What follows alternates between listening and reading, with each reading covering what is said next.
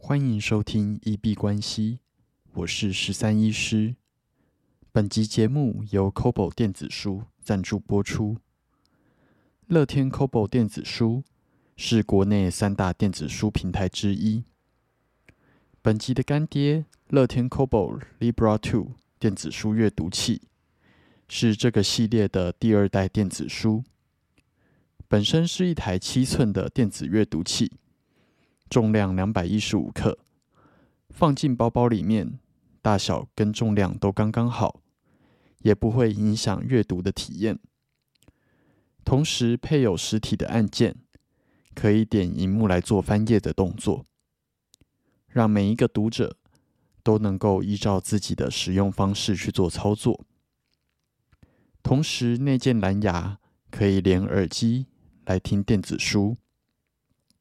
本身具备高解析、高对比的显示器，让你在黑暗或者是任何环境阅读都不会让眼睛觉得吃力。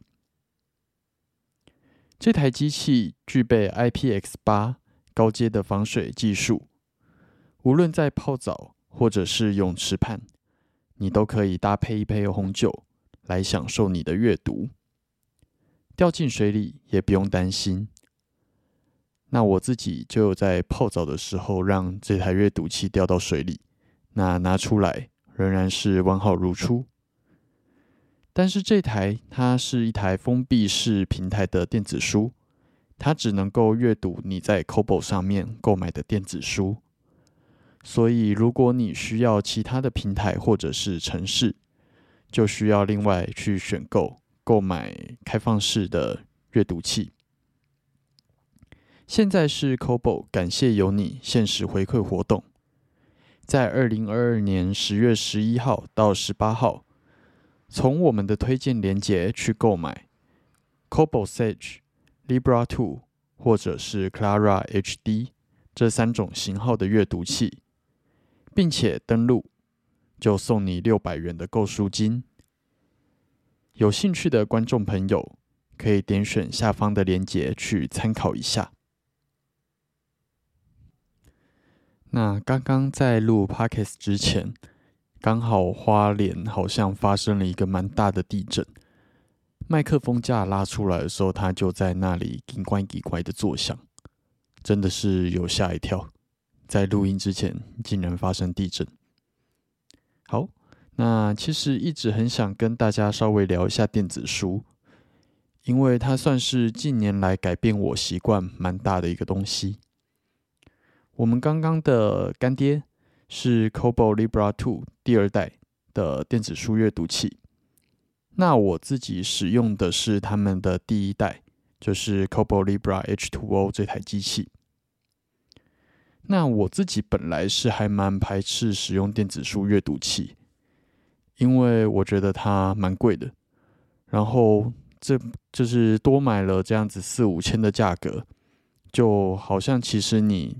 买五十本书打折也补不回来这个价格，而且你买了电子书之后，基本上它是没有办法转卖的，不像我们二手书看完之后可以拿去转卖或者是回收。另外，我自己当初很犹豫的一点是，我不确定我有没有办法适应电子书的阅读方式，毕竟还是很习惯就是纸本书翻页的手感。后来想一想，其实呃，这些都是一些比较限制自己的信念，因为毕竟还没有真的尝试过。那习惯之后，其实这些呃阅读方式很容易就可以发生改变。另一部分来讲，因为我之前有下载一些电子书的应用程式，在 iPad 或者是手机上面看。那我说实在，我觉得那个阅读体验并没有到很好。一方面蛮容易分心，会想要去用其他的社群媒体，那这当然可能是个人问题。另一方面，因为他们都是主动发光的一个阅读器，那其实看久来说，对于眼睛的疲累度还蛮高的。所以那个时候，我对于电子书的阅读体验并没有到非常好。但是后来在使用了电子书之后，啊，应该是说在使用了电子书阅读器之后才会觉得有点可惜，怎么没有早一点入手这个阅读器？一方面电子书比较便宜，它基本上都会比市面上纸本书再打个七折左右的价格。然后 Kobo 我自己主要买书的平台都是在 Kobo 这个平台上面买，那我就是会主动把握它的两个大活动来去做购买。第一个是它在周末的时候常常会有买五百五十五块就赠送一百一十一块购书金的这样子的活动，那其实这样子买下来可以省到超级多钱。但是需要注意的是，它赠送的一百一十一块，它是有一个时间限制的。那这一点是我觉得比较呃麻烦一点的部分。那第二个的话，它每天都会有一本九十九元选书，那可能一本两三百块的书，刚好它就是打折打下来剩下九十九块，那买起来就超级爽的。除此之外，对于我来说，电子书最大的一个好处，啊，是它的行距跟字体都可以调整成我自己喜欢阅读的形式。我不知道大家有没有这样子的经验，就是一本书，它其实被大家都说必看，而且是圣经等级的书，可是你去书局翻开之后，却发现那本书的字体大小，或者是它的版面。你完全阅不阅读不下去，那这样子其实就会有一点可惜。我以前买书的习惯是一定会去成品去把这本书翻一翻，确定我有办法阅读这本书才会购买。但是换到电子书阅读器之后，这个问题真的是迎刃而解。任何一本书我都可以把它调整成我喜欢的字体大小，还有行距。去做阅读，然后这阵子在整理家里面的空间，把一些纸本书清掉之后，去购买电子书的版本，在家里面真的省下蛮多的空间的。然后应该到时候在搬家的时候也会方便超级多。另外一个很大的好处是在外出的时候真的很好携带。尤其是我自己在一个时期里面，会同时两三本不同类型的书在做阅读，预防一本看到腻了。那这个时候如果在外出，就很难一次带着两三本书的重量，然后出去都只翻两三页，那其实会降低你在阅读上面的呃渴望吧。但是电子书阅读器。它其实就是跳出画面，你就可以直接去选另外一本书来做阅读。那这个部分以我的个人阅读习惯来说，我觉得啊帮助蛮大的。而且电子书阅读器它可以直接在书上面啊，类似我们在手机上面选取字的方式，直接把一整段画起来。虽然灵敏度我觉得还有待增加啦。但是啊，在划线之后，它可以直接绘出笔记成文字档，我再把文字档复制到 Notion 里面去做笔记。那这个做笔记的速度真的是比我以前快超级多。以前只能拍摄纸本书，或者是啊用讲的，或者是用就是键盘一个字一个字 key 到 Notion 里面。那其实你整理完一本书，非常的花时间。那现在对我来说，就是绘出、复制、贴上三个动作，超快、超方便。然后，呃，我当初在选择电子书阅读器的时候，就故意挑可以防水的。那我一直很希望可以在泡澡的时候做阅读啦。那 Cobro Libra H2O 这台机器就完全匹配了我这个需求。讲了这么多优点，应该大家就可以知道为什么我会觉得跟我现在这台电子书阅读器非常的相见恨晚。那除此之外，电子书对于就是跟之前我用 iPad 或者手机来比，它真的减少了蛮多眼睛的疲劳感，而且它还可以记录你阅读的时间。除此之外，我还会把我在网络上面看到的文章，把它贴到 EPUB 的格式里面去做转换，转成电子书档之后汇进去电子书，我就可以很轻松的在上面阅读。呃，我可能当下没有办法看完的网络文章，尤其是有一些 PTT 文章或者是部落格，他们对于一个事件的分析，呃，可能换成电子书有二十几页。那其实就蛮难在阅读网站的当下看完。可是你如果在排队或者是做捷运的过程中，就可以很轻松去解决掉这件事情。那它本身也支援 Pocket 这个就是文章储存的平台的功能。那这个我觉得超级棒。这台 Kobo Libra H2O O 对我来说唯一的小小缺点吧。就是它的充电头还是用 Micro USB，但是在刚刚我们推荐的那本 Kobo Libra H2O 二代，它已经换成 USB C，那就解决掉这个问题了。对于我来说，电子书跟纸本书，它并不是一个一定要择一的选择，我还是会买实体书，然后电子书也会共存。值得收藏的书，或者是我会需要前后翻页做对照，或者是一些漫画书吧。那我还是会买纸本书来看。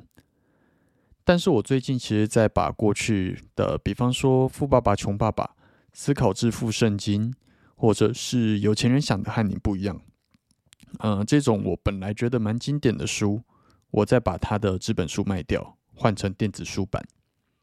因为对于我来说，这几本书可能是外出的时候会想要随时翻阅一下、复习观念。那这个时候，其实把它买这本书放在家里面收藏，好像意义就不大。那关于电子书，大家还是要去稍微做一下功课，因为它分成蛮多类型。Kobo 自己也分了很多种的机型。那你如果是需要使用到 Kobo 以外的应用程式，比方说你还有其他的平台，或者是博客来，或者你希望在电子图书馆借书，那你可能就要选择开放式的电子阅读器。那建议你们在使用电子书阅读器之前，最好是可以跟人家借，或者是到实体店面去试用看看。三创的四楼还有五楼。有一间电子书的阅读器的实体店面，先去确定自己可以适应这样子的阅读方式跟翻页，还有看起来的感受符不符合你的需求。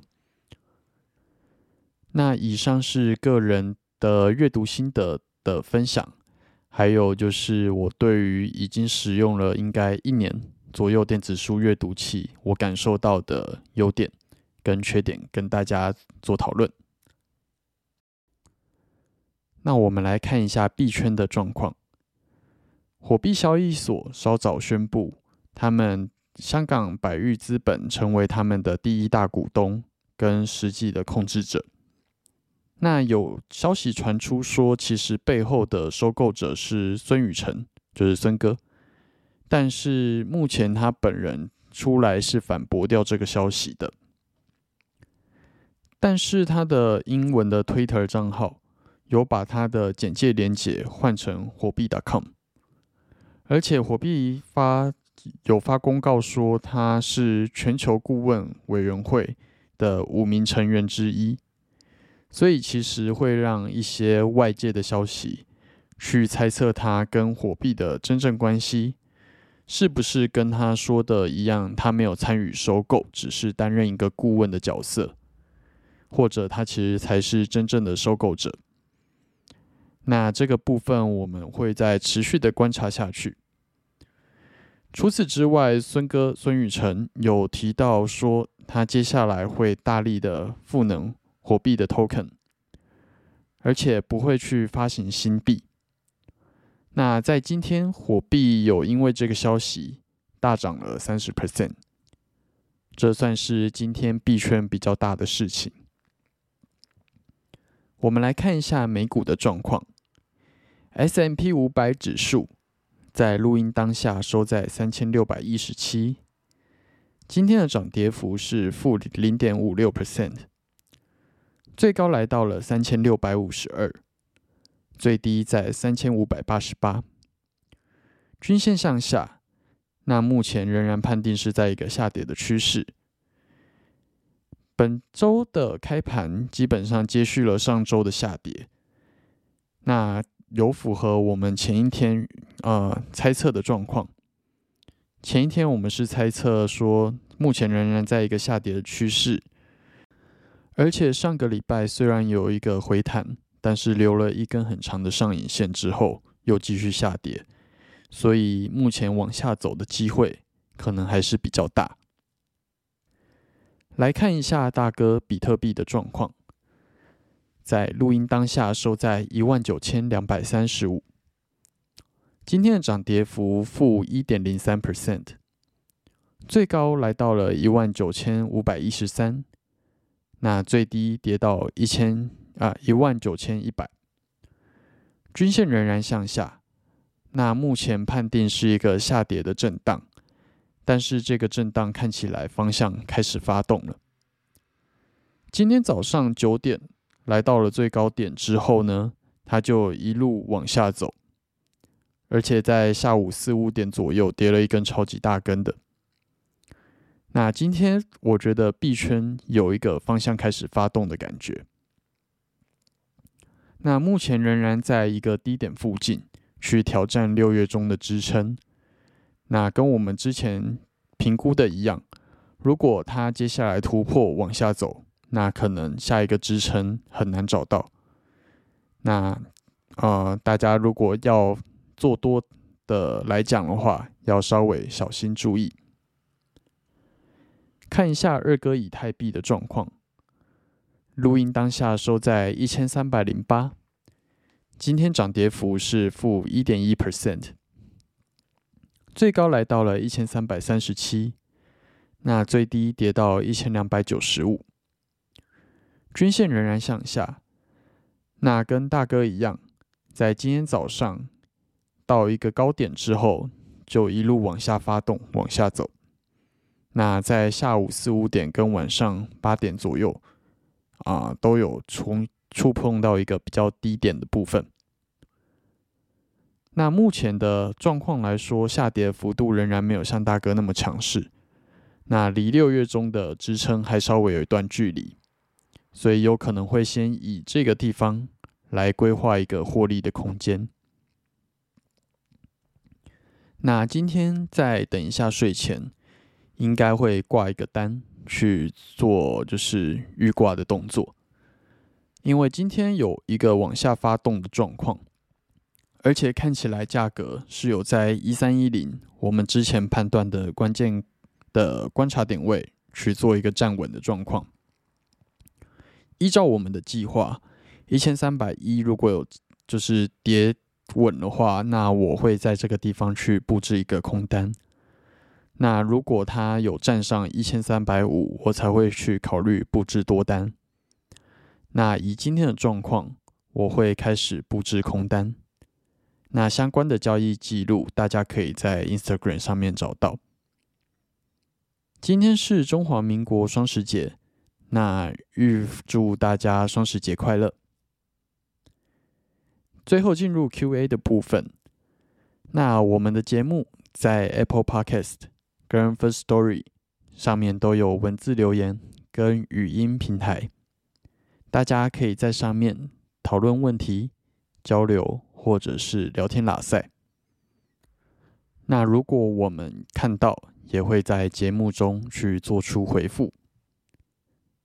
除此之外，我们的 email，如果有想要业务合作的厂商或者是朋友，都可以寄信到 crypto doctor 十三一小老鼠 gmail.com。crypto doctor 十三一小老鼠。gmail.com 需要相关连接都可以在节目的资讯栏找到。那我们这集节目就先到这边。